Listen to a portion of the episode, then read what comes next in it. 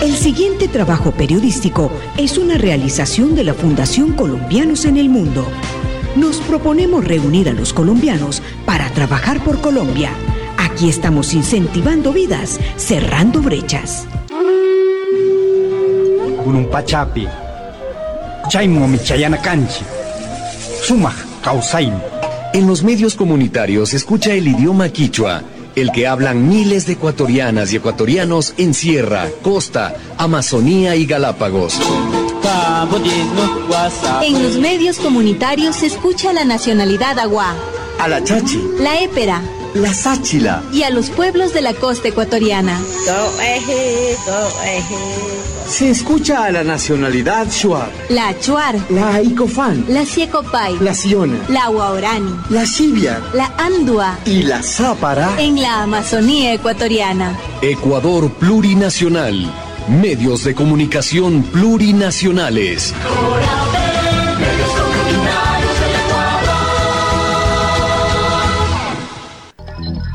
Radio Latinos en el Mundo.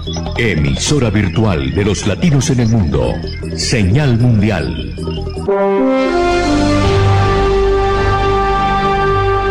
Desde Atlanta y para los seis continentes, Helmut Levy nos conduce por caminos muchas veces insospechados, inesperados, tempestuosos y llenos de sorpresas. Latinos en el mundo, con el apoyo periodístico de Jonathan Escudero y Jordi Levitán. Latinos en el mundo, por las calles de Jerusalén. Can de Jerusalén, can de Eretz Israel, Anagnu Esfahim Lagur Beshalom, Palestinain Beyehudim, Beyachat En Malasot, Yeslanu Medina, Yeslanu Medina Hasaka, Yeslanu Eretz Israel.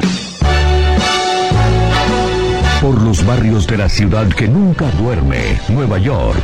Here in New York, we have to stand strong, and we have to make sure our kids get the best education possible in order for them to go later to college. I want to be part of it. New York, New York. O disfrutando de un platillo madrileño en la calle de Jorge Juan, en la península ibérica. El bocata de calamares es un clásico que se consume aquí en Madrid y por eso muchos cocineros se han atrevido a reinventarlo, a darle una vuelta sin llegar a destruirlo. La gente canta con ardor que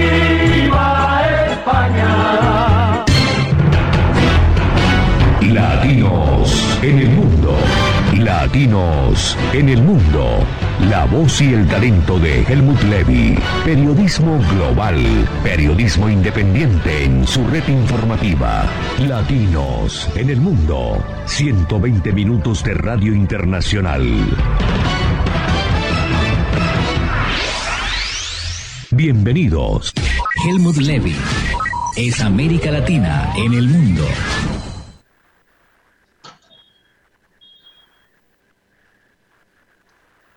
Hola, ¿qué tal? Muy buenos días con todos. Es un gusto estar con ustedes en Latinos en el Mundo este domingo 12 de septiembre de 2021. Como notarán quienes nos están viendo a través de las redes sociales de Radio Ya y Latinos en el Mundo, estoy en exteriores, en el, el denominado Centro de Convenciones de Guayaquil, un antiguo aeropuerto que fue convertido finalmente en un centro de exposiciones el aeropuerto, la terminal aérea se trasladó algunos metros más adelante, modernizándola. Esta área está siendo explotada por el concesionario del aeropuerto que le entrega la administración a una empresa denominada Expo Plaza, um, con el fin de además generar recursos para el futuro aeropuerto guayaquileño que estará algunos kilómetros también de aquí en la denominada vía la costa, hacia la costa pacífica del Ecuador. Um, aquí se está desarrollando la Feria del Libro 2021, una feria que se ha vuelto tradicional. Voy a tratar de mostrarles algunas imágenes de lo que sucede uh, en este lugar. Primero también saludando a Jorge Pérez que nos acompaña desde los controles en radio ya en Barranquilla, Colombia. Les muestro un poco de lo que es este ambiente um, y les voy describiendo brevemente también la edificación. Esta, como les decía, era la zona de la terminal aeroportuaria de Guayaquil hasta hace una década aproximadamente, y de aquí se trasladó metros más adelante para tener una sede un poco más moderna. A esta hora, 10 de la mañana en Guayaquil, creo que a la misma hora en la costa este de la Unión Americana, hay bastante gente que está acudiendo todos estos días. Ha venido muchísima gente conversando con un escritor que tuve la oportunidad de entrevistar ayer. Desgraciadamente se arruinó esa grabación y no se las vamos a poder mostrar. El boliviano Edmundo Paz Soldán um, le decía que el hecho de que haya mucha gente en una actividad que es especialmente cultural, en ciudad portuaria como es también eh, en Barranquilla, um, es complicado ver a, tanta gente así. Pero, entre otras cuestiones, las restricciones habidas durante la pandemia en el mundo entero y en nuestros países con especial dureza, sobre todo aquí en Guayaquil, parece haber hecho que esto se convierta en una suerte de liberación de la, de la presión que había por reencontrarse eh, entre todos. Ah, y eso ha dado lugar a que suceda un fenómeno de esta naturaleza. Mucha gente, insisto, está aquí accediendo a esta hora de la mañana del domingo a la feria del libro, la séptima feria internacional del libro que no se pudo realizar el año pasado, para no solo adquirir libros, sino también encontrarse con algunos autores. Ha habido muchos de ellos aquí, les mencionaba el Mundo Paz Soldán, ha habido también escritores, autores, periodistas colombianos que han eh, visitado la feria. Y esto ha creado pues, un ambiente eh, bastante positivo, digamos. Vamos a, a tratar de, de, acceder al sitio para mostrarles un poco más de, de lo que hay Em, este es pues, el, salón principal donde se está realizando, se está realizando esto. A ver, tratar de acomodarme, perdón, tratar de acomodarme para, para pasar. Eh, y mostrarles todos los stands que hay, que hay, que hay acá. Después de un rato, les anticipo, va a estar con nosotros el doctor Juan Carlos Aveiga, él es autor de un par de libros sobre la pandemia, llamado Lo que mis ojos vieron. Y también actuó en un documental de la clínica El Cibar, donde él trabaja, que se convirtió en el punto cero de los contagios en Guayaquil. Les decía un documental. Y va a estar aquí ya mismo, porque presenta su libro, lo presentó ayer, de hecho, su segundo libro sobre, sobre la pandemia y ahora está aquí porque también se producen lo que se denominan meets and greet, es decir, que conozcan al autor, que intercambien algo con, con ellos y que firmen autógrafos o los libros comprados.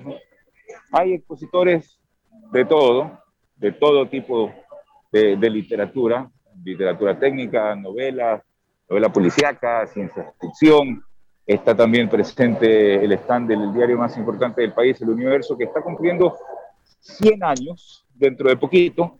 El próximo 16 de septiembre es el aniversario 100 de diario El Universo. Y, se encuentra también aquí mostrando algunas de las portadas de hace mucho tiempo y encontrarán seguramente algunas cuestiones comunes en, en nuestros países, ¿no? Por ejemplo, esta portada de 1959. Eso es lo que vamos a encontrar en toda esta exposición. Portadas de varios diarios. Esta, por ejemplo.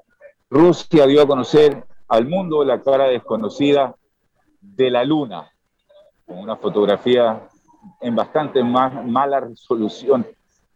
Ahora tenemos pues imágenes muy claras, no solo de la Luna, sino de, Marte y de, las galaxias y, y, demás.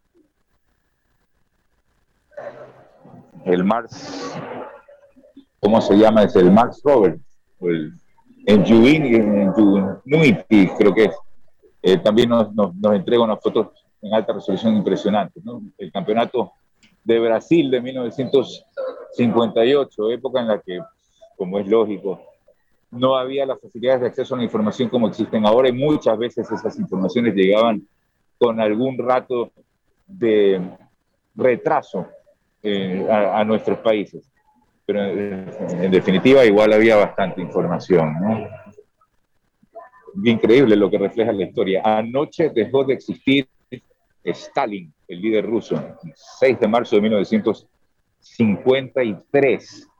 En fin, una serie de portadas que, como les decía, reflejan las realidades no solo nacionales, sino también internacionales, algo que durante mucho tiempo pues, al Ecuador entero um, afectó el eh, conflicto Ecuador-Perú, como en 1951, luego de la firma del Tratado de Paz y Límites con Perú en 1945, pues se trataba de corregir lo que se consideraba una injusticia en nuestro país. Algo que sin embargo terminó en 1998 con una nueva firma, con protocolo haciendo efectivo la posesión, haciendo efectiva la posesión que tenía Perú sobre los territorios que reclamaba para sí el Ecuador. Um, es una serie de, librerías que están a la mano de todos. Por supuesto, para los más chicos también, también hay cosas acá. Y una zona donde se hacen lecturas. Me voy a acercar un poco para ver si escuchamos algo de, de lo que está diciendo, ya les cuento quiénes. Se hacen lecturas de cuentos, de poesía o alguna otra exposición. Hay otra zona de aquí, del centro de convenciones, en la parte superior, donde hay también presentaciones de, de, autores y charlas magistrales de toda naturaleza. Ya les cuento de quién se trata, quién está en este momento en el escenario que está aquí,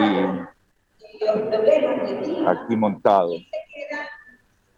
Ah, a esta hora debe ser Omar, ¿no? Rosa Cobo, un, eh, un proyecto de libre lectura Habla de leyendo en familia, la hora del cuento, actividades a partir de las lecturas. A ver, déjenme recorrer un poco más. Por acá hay espacio para los cómics también. Hay una comunidad pues, entusiasta de los cómics. Y si quiere, se puede tomar una foto con Kino, que está aquí representado.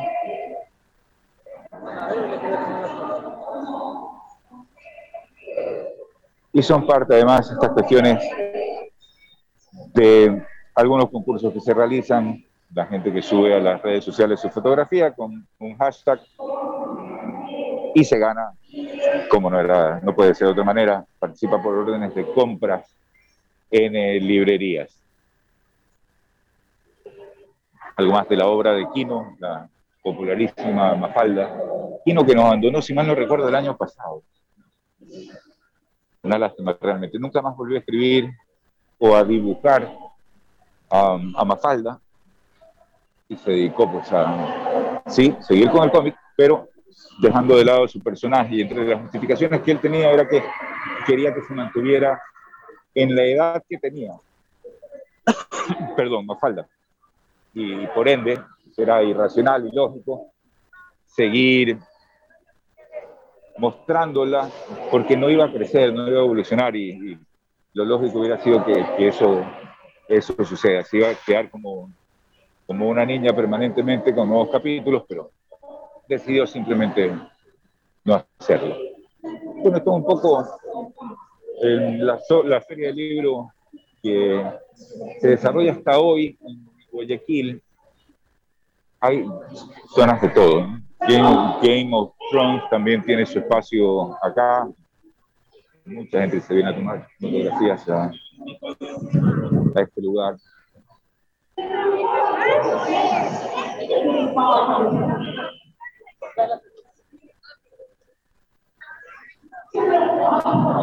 Insisto, quienes nos están viendo a través de las redes sociales pueden notar también la, magnitud no solo de la feria, sino en cuanto a la presencia de personas, en cuanto al, propio local. Todo esto, les repito, constituye el antiguo aeropuerto de Guayaquil, hoy convertido en un salón de exposiciones, ¿no? un centro de convenciones. Esta, esta es, junto con un área que está contigua hacia allá, en esa dirección, enfrente mío, el salón más amplio de exposiciones. Se hacen de toda clase, ferias portuarias, ferias de vehículos, ferias de vivienda, de toda clase. Eh, y en la parte superior hay otros salones de reuniones también con capacidades de 1.500, 2.000, 3.000 personas, donde habitualmente las empresas desarrollaban eh, sus actividades sociales en general. Muy bien. Todo esto, la Feria del Libro de Guayaquil. son las 10 horas y 15 minutos en el territorio ecuatoriano. voy a pedirle a José Pérez que nos dé un espacio para una pausa comercial y poder regresarlo con ustedes a ver si conseguimos una entrevista que hacer por aquí y continuar en Latinos en el Mundo. Ya regresamos. A bordo del buque imaginario de Latinos en el Mundo, Señal Mundial. El 15%.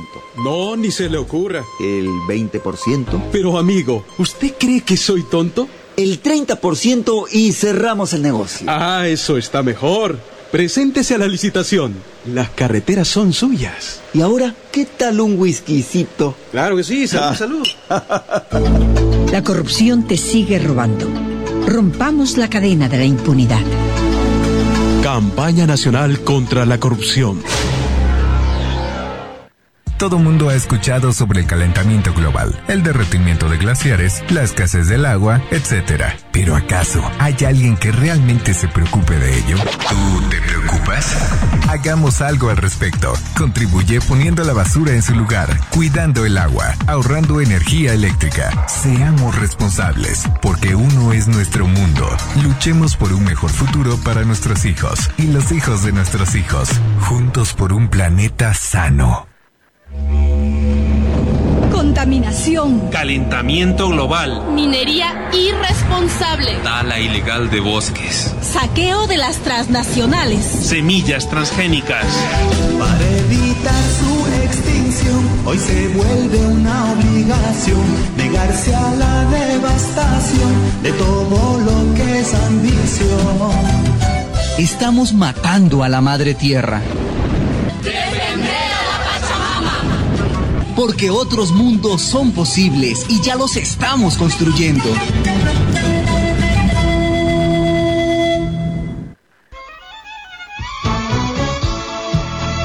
Shalom amigos, les saluda Helmut Levy desde el Máster Internacional de Radio Ya en Atlanta. Invitación a que nos acompañen cada domingo de las 11 a las 12 del mediodía en Shalom Israel Radio. Nuestro viaje semanal por la tierra por donde fluye leche y miel, por Eretz Israel, la tierra de Israel. Sintonízanos a través de la HJPW, Radio Ya, 1430 en su dial del AM, en Barranquilla. Y en el mundo, escúchanos por radioya.co o por shalomisraelradio.com. Prohim Habaim. Bienvenidos. Todo mundo ha escuchado sobre el calentamiento global, el derretimiento de glaciares, la escasez del agua, etc. Pero ¿acaso hay alguien que realmente se preocupe de ello? ¿Tú te preocupas? Hagamos algo al respecto. Contribuye poniendo la basura en su lugar, cuidando el agua, ahorrando energía eléctrica. Seamos responsables, porque uno es nuestro mundo. Luchemos por un mejor futuro para nuestros hijos y los hijos de nuestros hijos. Juntos por un planeta sano. Radio Latinos en el Mundo. Señal Mundial. Al aire. Radio Latinos en el Mundo. Señal Mundial.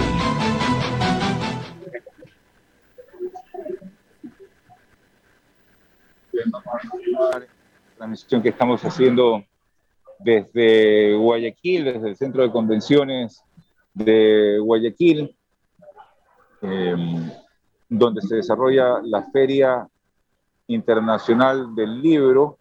En breve vamos a estar recibiendo al doctor Juan Carlos Chaveiga, autor de dos libros respecto de la pandemia que vivimos aquí en Guayaquil, lo que mis ojos vieron, así lo denominó Juan Carlos, donde cuenta algunas anécdotas, no solo médicas, sino inclusive personales, humanas, colegas, amigos, familiares, que, por ejemplo, en esos días súper complicados que tuvo Guayaquil, no pudieron acceder ni siquiera siendo parientes de médicos y de médicos de la clínica CIBAR a una cama dentro de ese hospital, porque estaba absolutamente todo atestado. Hoy la situación es bastante distinta en Guayaquil, en Ecuador en general se han superado el 50% de las personas inoculadas para COVID o contra el COVID eh, en estos días. Um, como vemos, pues hay un poco más de libertad de, de movilidad de, de, las personas. Pero entre esas historias, como les decía, hay no solo las, anécdotas médicas, el hecho de haber sido el primer hospital que recibió pacientes en, eh, en Ecuador, la, primera persona declarada como contagiada por COVID llegó a ese hospital. Se presume que antes pudo haber habido algunos otros contagios que no se registraron. De hecho, el registro en Ecuador de personas con COVID sigue estando por debajo de lo que se supone porque no había una metodología efectiva para, hacerlo. Um, y el número de muertes pues, también tiene un subregistro. En Guayaquil se calcula que más del 50% en algún momento dentro de del pico de la primera hora, de la primera ola, se contagiaron por COVID y quizá por eso no volvimos a tener una situación tan compleja como la de marzo-abril del año anterior. Y ahora, pues, insisto, hay mayor libertad de movilidad, por ejemplo, los espacios aéreos y están, están abiertos desde hace mucho tiempo, el turismo, que es, fundamental para ciudades como, como Guayaquil, como Quito, ah, para el Ecuador entero. De hecho, una de las cuestiones que debe pasar para que el próximo aeropuerto, el nuevo aeropuerto de Guayaquil sea construido es que se produzcan ciertos disparadores, entre esos que el número de visitantes extranjeros llegue a los 5 millones de personas. Allí empezará la construcción del nuevo aeropuerto. Antes de la pandemia estábamos en torno a los 2,5 3 millones de pasajeros extranjeros, con una movilidad interna de turismo muy alta también hacia, hacia Guayaquil.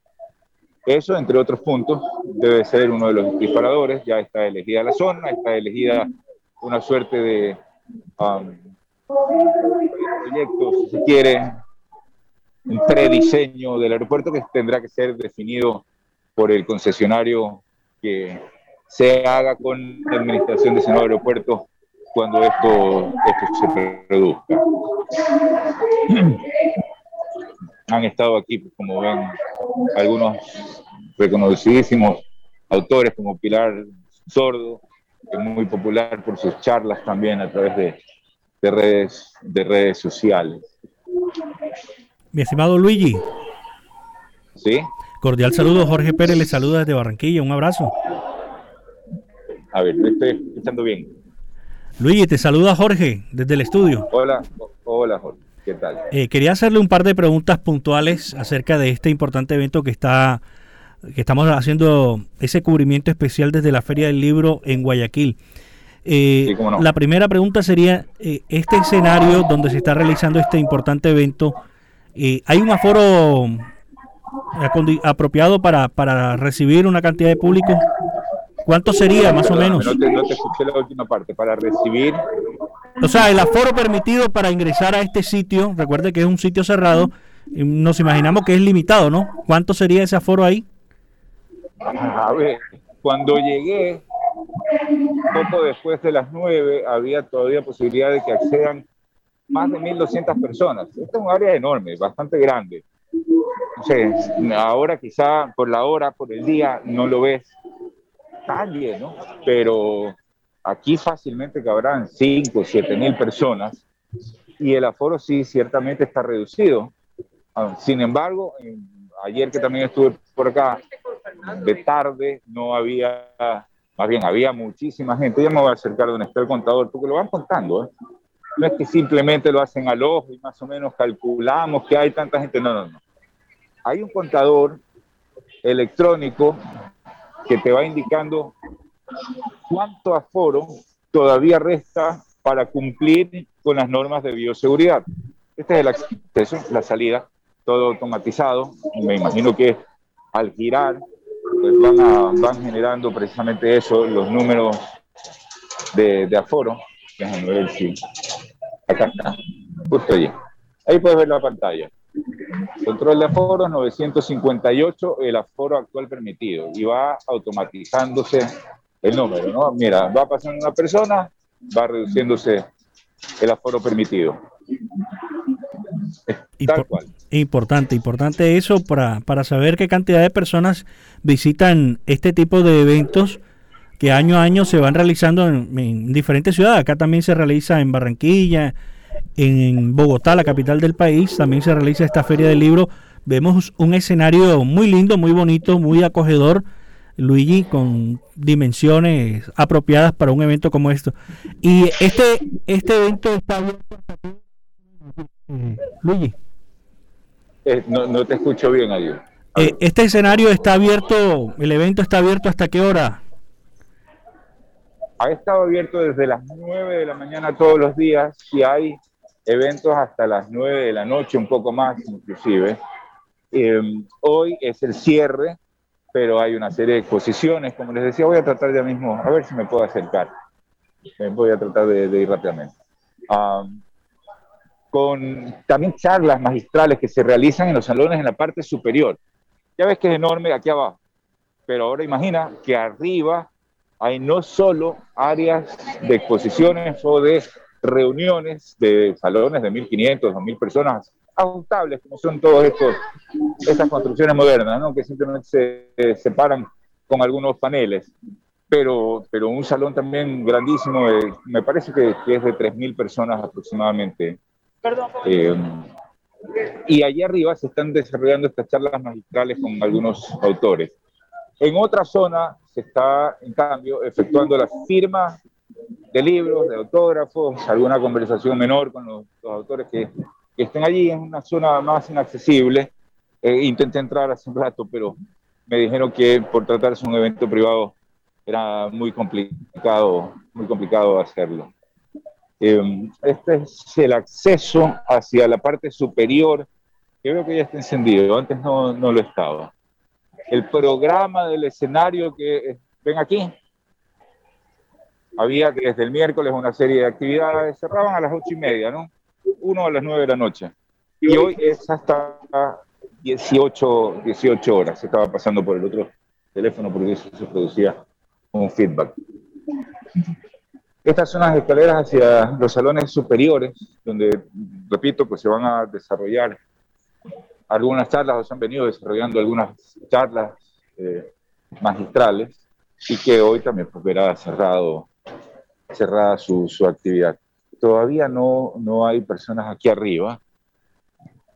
Hacia mi derecha están, lo que están viendo, eh, eh, son salas tanto de reuniones como oficinas, más hacia el fondo, porque esto se conecta a otra área hacia, hacia algunos metros más adelante. Hay más oficinas, más centros de, de, de, reuniones. Y un poco para que tengan la vista de lo que son los salones aquí, tras esas puertas, pues salones enormes, gigantescos. Y también esta zona de Guayaquil, estoy haciéndole promoción turística a Guayaquil en realidad, ¿no? y justo un avión, un avión llegando, el Plus Ultra, llegando o yéndose. El cerro que ven al fondo, los que nos están siguiendo a través de las páginas de Facebook de Radio Ya y Latinos en el Mundo, son los cerros del Carmen y Santana. Y los edificios del fondo son una zona también muy cercana al río Guayas que baña a, Guayaquil. denominado Puerto Santana, con edificaciones modernísimas. Ese edificio, no sé si se alcanza a ver muy bien, en forma de tornillo, tiene un juego de luces LED que permite hacer promociones de productos, de, anuncios de, toda naturaleza, ¿no? Los triunfos, por ejemplo, de los atletas ecuatorianos fueron anunciados a través de, ese juego de luces, de, luces LED. Luigi, ¿me escucha? Esta es la parte superior, sí, Jorge. Eh, ¿Cómo es eh, para una persona, ejemplo, don Helmut Levy, que le gusta viajar por el mundo, quiere ir a Guayaquil el próximo año a la Feria del Libro, eh, es muy retirado de este sitio de la ciudad. Eh, ¿Cómo es el acceso? ¿Cómo se llega? ¿Hay que pagar algún dinero para, para ingresar a este importante evento de la Feria del Libro? Mira, es baratísimo. Son dos dólares. No sé cuánto está el cambio, creo que son tres mil pesos por dólar, serán unos seis mil pesos, aproximadamente eso es, ¿no? está oscilando entre eso. Está oscilando entre eso. Ya, ok, son dos dólares, seis mil pesos lo que tendrías que pagar por, por venir acá. Tienes acceso a todo menos algunos eventos como el que mencionaba de la firma de los libros y de autógrafos por parte de los autores que eh, tienen otra metodología para acceder, pero a esta feria y algunos eventos públicos, digamos, como este, donde se desarrollan actividades de toda naturaleza. Hay clases demostrativas de cómics, hubo el jueves anterior, por ejemplo,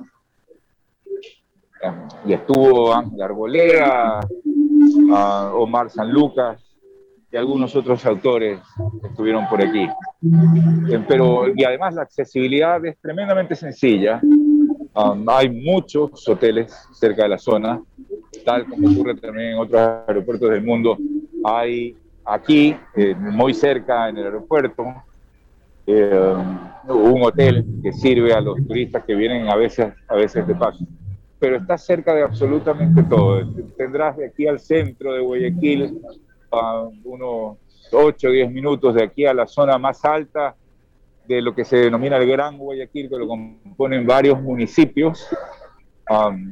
también unos 8, 8 minutos aproximadamente. Es decir, es, un lugar muy, muy, muy accesible, con un parqueo amplísimo, así que cuando quieran venir eh, Helmut Levy o tú, Jorge, pues son bienvenidos. Aquí tienen tienen facilidades de movilidad extraordinarias. ¿Hay, hay preparado, Luigi, hay preparado para el cierre de esta noche alguna presentación musical, algún cierre importante? ¿Estará, ejemplo, el presidente, algún ministro de Cultura, la ministra de Educación para cerrar el evento? ¿Qué, qué hay anunciado para hoy? No, abrieron, abrieron el evento, sí, la alcaldesa de Guayaquil, Cintia Viteri, me parece que hubo otras autoridades del gobierno central, pero, pero nada más eso.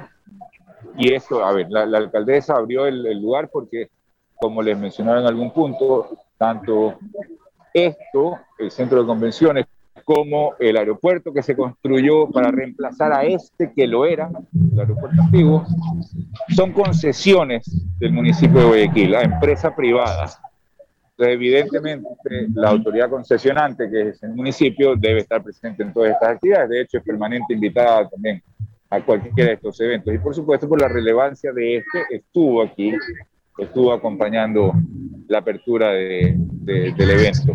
Pero para la noche no, no hay nada previsto.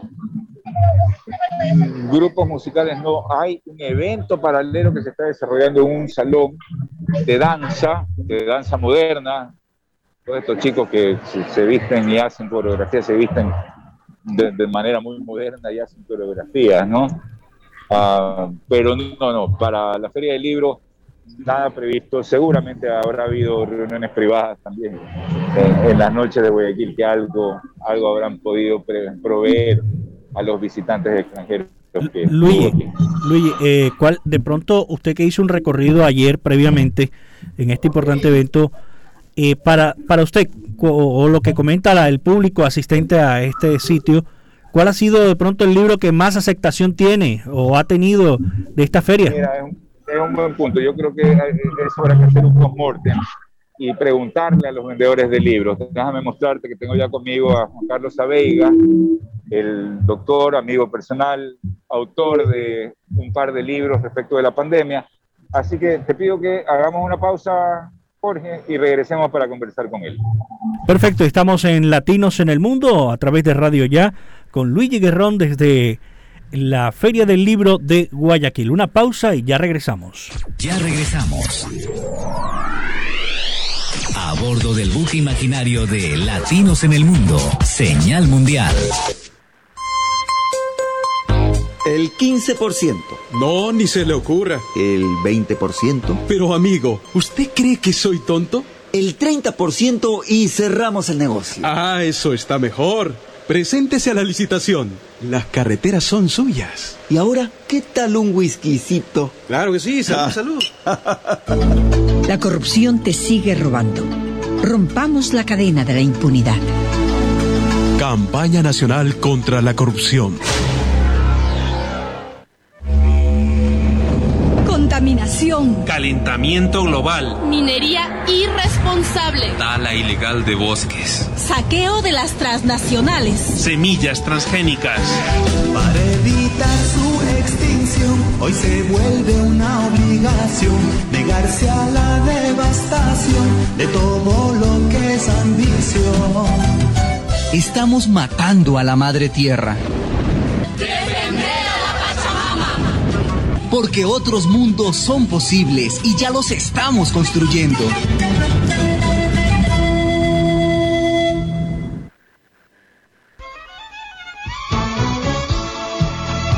Shalom amigos, les saluda Helmut Levy desde el Máster Internacional de Radio Ya en Atlanta. Invitación a que nos acompañen cada domingo de las 11 a las 12 del mediodía en Shalom Israel Radio. Nuestro viaje semanal por la tierra por donde fluye leche y miel, por Eretz Israel, la tierra de Israel. Sintonízanos a través de la HJPW, Radio Ya, 1430 en su dial del AM, en Barranquilla. Y en el mundo, escúchanos por radioya.co o por shalomisraelradio.com. Projim Habaim. Bienvenidos.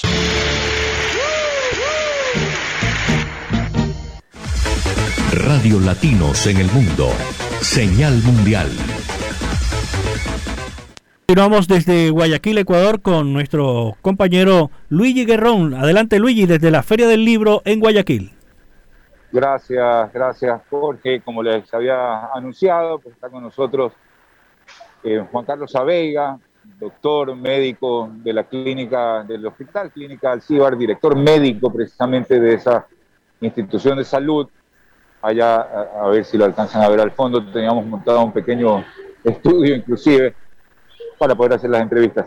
Um, para conversar sobre esta nueva edición de su, de su libro, um, lo que mis ojos vieron, como les decía, el Hospital Clínica Alcíbar fue el primer sitio donde se diagnosticó COVID en febrero de 2020.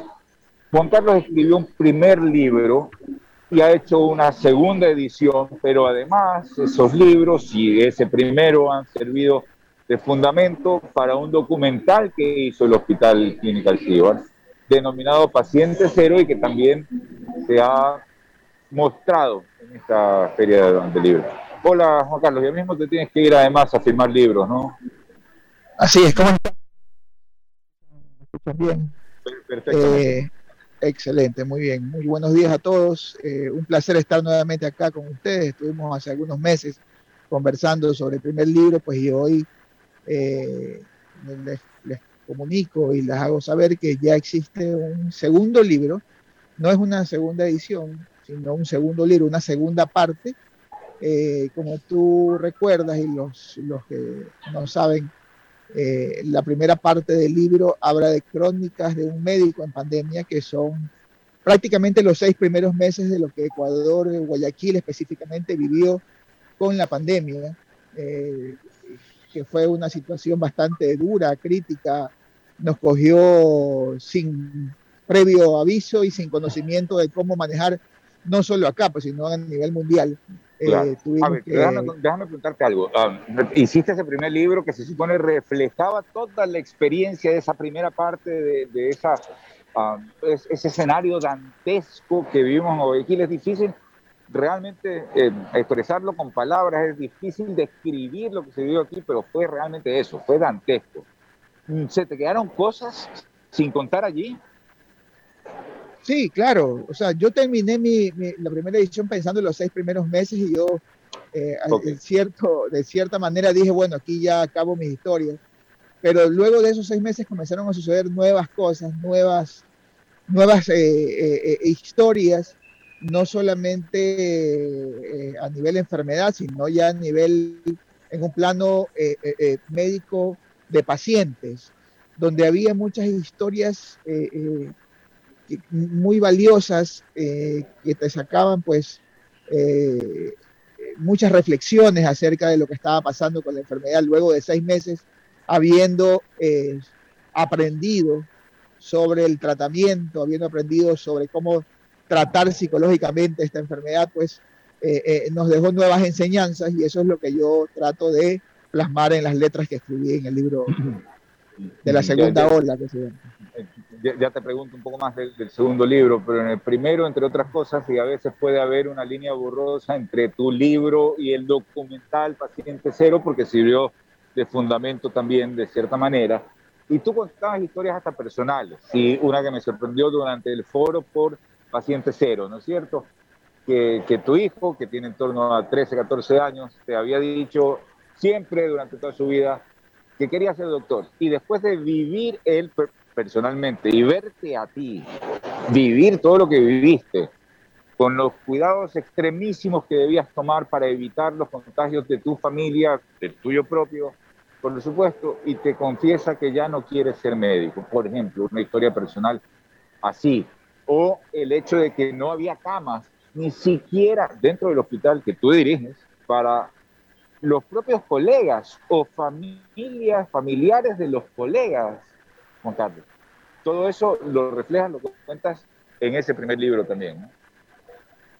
Así es, así es. Un, es un, una recopilación de algunas historias interesantes en el plano laboral, eh, en el plano personal también, como tú lo dices, en la historia eh, parte de lo que cuento en esta historia fue precisamente esa, ese, esa conversación que tuve con mi hijo en un momento de, en un momento de quiebre, donde estuvo todo eh, muy confuso para todos, inclusive para mi gente, para un chico de 13 años que vive todos los cambios que han vivido las generaciones, a lo mejor nosotros como adultos que hemos sufrido bastante psicológicamente, igual, ¿no? tú imagínate para un chico que todavía no tiene la madurez que debe tener, eh, tener que presenciar todo lo que presenció, ver en las noticias, eh, gente muriéndose en las calles, ver a su padre, pues en el caso de mi hijo, salir 6 de la mañana todos los días y regresar a 8 de la noche, eh, ver las lágrimas de su padre, de su madre, preocupados porque eh, esto estaba sucediendo en, el mundo, que lo hizo en algún momento a él pensar y decir, bueno, no, yo creo que no, no, no, soy para esto. y eso lo, yo lo relato en el libro y lo cuento. Eh, como una anécdota más de vida que nos dejó esta, esta pandemia. A ver, déjame hacer primero una reflexión, porque con Juan Carlos tenemos hijos de una edad similar, de 13, 14, 15 años, y ciertamente tú lo dices, ha sido particularmente duro para ti como médico, pero en general a la sociedad entera pues lo ha afectado.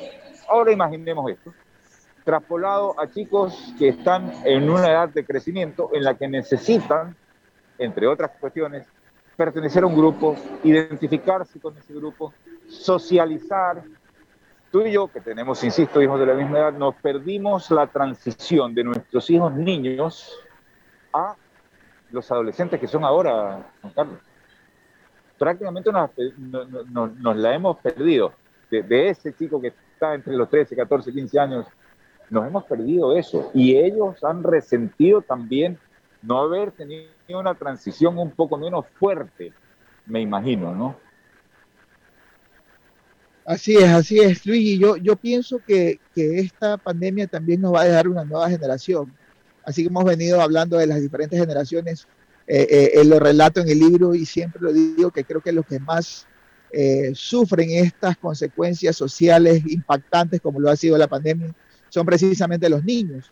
los chicos que, como te decía, no tienen una madurez adecuada, pues comienzan a adaptarse de una manera que creen una característica especial de la generación, que yo le podría decir generación COVID, donde la socialización ha cambiado de, la manera personal, de persona a persona, a una manera virtual, por ejemplo, eh, eh, donde la, la compañía o la cuestión que hacen en los colegios, donde comparten un día a día de 8 o 10 horas en clase con sus amigos, pues se cambió a una forma virtual. Eh, todo eso los chicos creo yo que se han logrado adaptar muy bien, pero no es desde el punto de vista psicológico y pedagógico eh, lo idóneo, por lo menos en, un mundo donde nos hemos formado de una manera diferente. Entonces, ellos van a tener una característica especial y eso habrá, es, material para analizar pues con un pedagogo, porque nosotros nos quedamos todavía eh, eh, eh, en el aire con muchas preguntas acerca de esto. Nosotros siempre lo dijimos cuando se armaban las mesas técnicas en el momento de la crisis.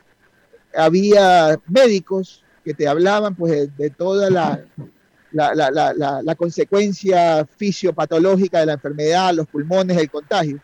Pero esas mesas nunca se invitaron a los pedagogos, a los psicólogos infantiles o los psiquiatras infantiles que de una u otra manera pudieron haber eh, eh, compartido o colaborado con nosotros con mayor información acerca de otras consecuencias que tendrá la enfermedad.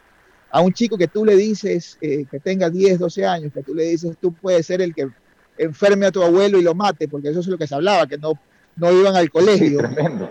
Y, sí, era tremendo. Nosotros lo decíamos como era normal, decir, ¿sabes qué? Oye, no, no, los chicos no pueden ir al colegio porque ellos se contagian sus contagios o sus enfermedades son menores o más leves, pero el problema es que ellos van a llevar el virus a su casa y en la casa pues hay gente vulnerable. Entonces ellos hasta cierto punto están creciendo con ese terror y ese temor de que ellos pueden ser la causa de, un desenlace fatal de una enfermedad de alguien de su casa o de sus personas queridas. Igualmente no, no hubo para los chicos que perdieron eh, eh, su, su, su, su entorno familiar, algún familiar no vivieron nunca el duelo, ellos tuvieron que mudarse, perdieron papá y mamá y tuvieron que irse donde la tía y jamás tuvieron un, una guía psicológica para que vivieran adecuadamente un duelo y eso también les va a afectar muchísimo.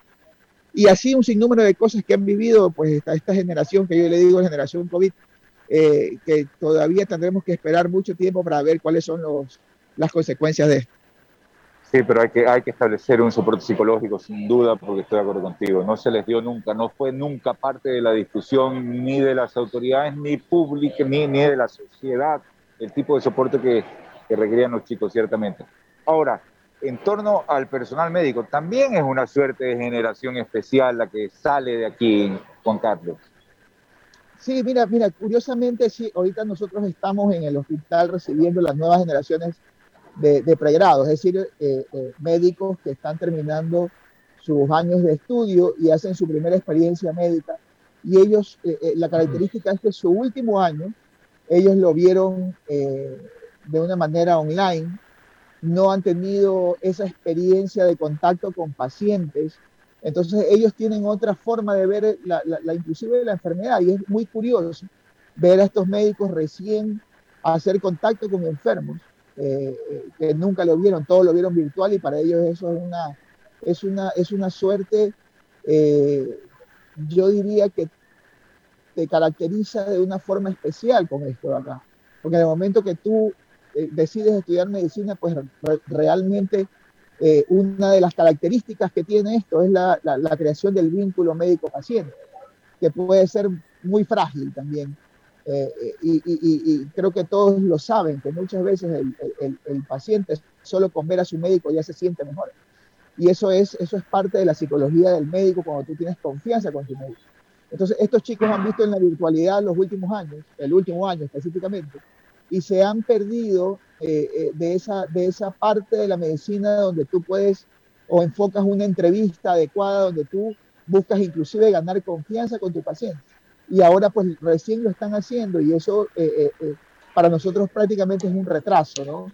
Un retraso pedagógico que ellos tenían que haber venido con esa habilidad ya desde la universidad que tenemos que adquirirla recién ahora en medios hospitalarios cuando tratamos de volver a la normalidad. Ayer presentaste tu libro, aquí mismo. Ah, el segundo libro, ¿no? El segundo libro, sí, se llama La Segunda Ola. Eh, se le puso el mismo nombre de lo que mis ojos vieron para tratar de, de, de, hacer obvio pues que es una, es una, es una historia consecutiva, porque yo se llama La Segunda Ola seis meses después. Decidí ponerle La Segunda Ola eh, por, porque hubo mucho, mucho, mucho informes mediáticos donde la gente se atemorizaba mucho acerca de una segunda ola, que decían que podía ser igual o peor, inclusive que, eh, que lo que tuvimos nosotros acá en, marzo y abril de 2020. Y como esa ola nunca llegó, y fue para mí una situación bastante mediática para hacer algunas cosas, eh, eh, le pusimos la segunda ola y trato de explicar ahí pues que nosotros estábamos recién pasando una primera ola y, y, y con mucho temor y sin embargo, pues eh, eh, en los medios y, la misma información que manejaba el gobierno hablaba de segunda ola inmediata y que las consecuencias iban a ser fatales. Y todos estuvimos con mucho miedo, no nos dejaron reactivar desde un punto de vista social y un punto de vista económico, precisamente por el temor que teníamos a que aparezca o reaparezca nuevamente una situación similar a la que vivimos nosotros en, la, en las fechas que te cuento. Ah, ahora, y, esa es la pregunta, porque yo contaba hace un rato, mientras estaba haciendo una descripción de todo el ambiente, que en efecto en Guayaquil, por lo menos, y en el resto del país tampoco se sintió una segunda ola, de las dimensiones que todo el mundo preveía, ¿no? Un poco la explicación de eso es que en esa primera ola es probable que más del 50% de la población de Guayaquil, entre marzo y abril del año pasado, se haya contagiado. Puede ser esa una, una razón, Juan Carlos, no veremos que suceda, esperemos que no, Dios quiera que no, una situación por el estilo, ni próxima a eso, no lo hemos visto hasta ahora. No, no hay previsiones de eso. Tú que también has compuesto mesas técnicas de salud en, en el Cantón Guayaquil. Sí, no, no, previsiones de eso no, definitivamente no hay. Hay muchos factores que influyen en que no haya ocurrido esto. Uno es lo que tú dices, precisamente la, la situación eh, de contagio masivo, que tuvimos un pico eh, ascendente eh, eh, muy agresivo en esas fechas, hizo que se cree cierta inmunidad en rebaño, como le decimos nosotros, donde una un gran porcentaje de la ciudad de Guayaquil, que estuvo, ojo, subdiagnosticado, porque en esa época inclusive no teníamos medios para diagnosticar, y la gente se enfermaba. Ahora sabemos que hay casos asintomáticos, casos de, leves que tú los, tú los identificas ahora sí, porque tienes todos los exámenes y los recursos diagnósticos para hacerlo pero en esa época no había. Entonces sí creo que un porcentaje muy alto, inclusive un poco más de lo que tú dices, más del 50% de la población estuvo pues en contacto con el virus y creó pues su inmunidad humoral natural. Y la otra pues se suma eh, eh, que aprendimos, aprendimos a tratarlo, aprendimos a, diferenciar entre un paciente que debía hospitalizarse y uno que podía estar en casa. En la época inicial, tú era un pánico tremendo, imagínate, tenías un poco de gripe, lograbas diagnosticar y tú pensabas que ibas a morir. Y eso te llevaba a ir al hospital y a hacer fila y repletar los hospitales eh, eh, para tratar de conseguir una cama, así estuvieras con síntomas leves. Ahora la identificación de la enfermedad es bien clara en, en, sus, en sus estadios y súmale a esto pues la vacunación. La vacunación pues que ha sido, ha sido muy importante para... Vamos, vamos más arriba del 50% de inoculados pauta completa en, Ecuador. Así es, así es. Y las estadísticas que tú ves a nivel mundial de la gente que logra publicar sus estadísticas, ves que la gran mayoría de los pacientes que ahora están eh, hospitalizados son pacientes no vacunados. Nosotros en el Hospital Alcibar casualmente tenemos eh, esa estadística que lo hemos hecho eh, acoplándonos un poco a los 100 días de, gobierno que hicieron la vacunación. Y en los últimos 100 días hemos tenido te cuento así rápidamente, el 100% de los pacientes que fallecieron y que fueron a UCI son pacientes no vacunados. El 100%. No hay un paciente que se haya vacunado que haya fallecido.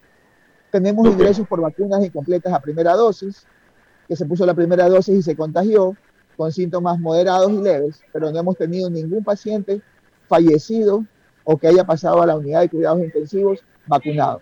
Y eso pues definitivamente es una herramienta muy valiosa que tenemos que valorar en el momento de de, cuantificar lo, lo, lo, bueno que es la vacuna. Ciertamente. A ver, y ya para terminar, Juan Carlos, porque te tienes que ir corriendo a, hacer firma de, de, tu libro, ¿no? dónde encontrarlo. La gente, por ejemplo, en Colombia, que nos están escuchando a través de Radio Ya de Barranquilla, ¿cómo lo puede conseguir? ¿Está en Amazon? ¿Está en alguna otra plataforma? Está, está en Amazon a través de la plataforma Kindle, que tú compras los libros en, Amazon, lo puedes conseguir. Se llama Lo que mis ojos vieron, crónicas de un médico en pandemia. Esta semana ya vamos a publicar en Amazon la, segunda, la segunda parte. Entonces, sí, ahí lo pueden adquirir eh, de manera eh, digital y en ciertos países se puede también hacer la impresión del libro para que, que le guste el papel. Ok, y, la gente que está aquí, yo por ejemplo, que me amenazaron con llevarme un libro tuyo autografiado y todo, y, hasta ahora, ¿dónde lo encuentro para llevártelo, que lo firmes y me lo llevo? Sí, la, la, mayoría de las librerías lo tienen ya. Aquí en, la, en, la, en la feria del libro, pues ahí tú sabes que hay bastantes librerías y ahí puedes encontrar eh, Vida Nueva, Librería Española, etcétera, etcétera. Algunas librerías donde podemos conseguir el, el libro, la primera y la segunda. Perfecto, perfecto. Juan Carlos, muchas gracias por tu compañía. No, gracias a ti, Luigi, y un saludo grande a todos los que nos están escuchando y bien. Igualmente, muy bien.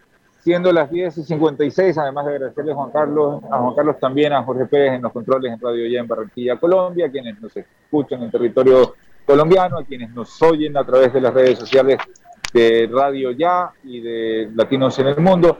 Es un gusto haberlos acompañado. Espero que haya sido de su agrado este recorrido que hemos hecho por todo este local, comentándoles lo que ocurre y también la entrevista con Juan Carlos Abella.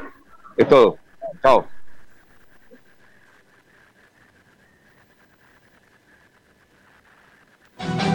Al aire, Radio Latinos en el Mundo, señal mundial. Desde Barranquilla, emite Radio Ya, 1430 AM. HJPW. 5 kilovatios de potencia para el Caribe colombiano. Radio Ya, 1430 AM.